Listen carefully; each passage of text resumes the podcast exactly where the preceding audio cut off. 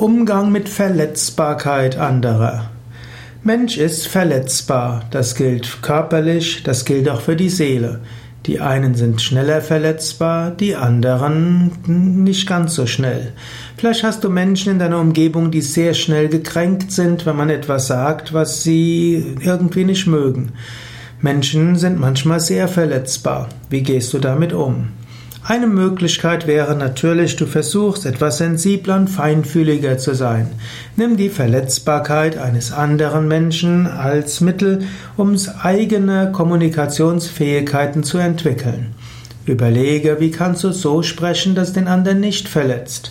Es gibt ja die Prinzipien der gewaltfreien Kommunikation, der wertschätzenden Kommunikation.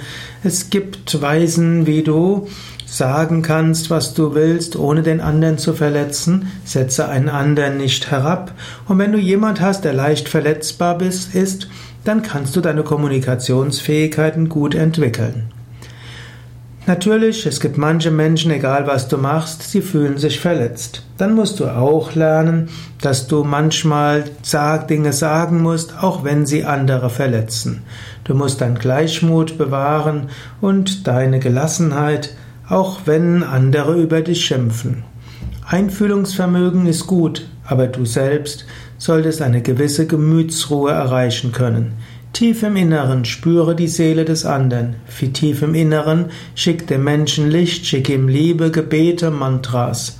Fühle dich verbunden und manchmal heilen so Verletzungen am besten.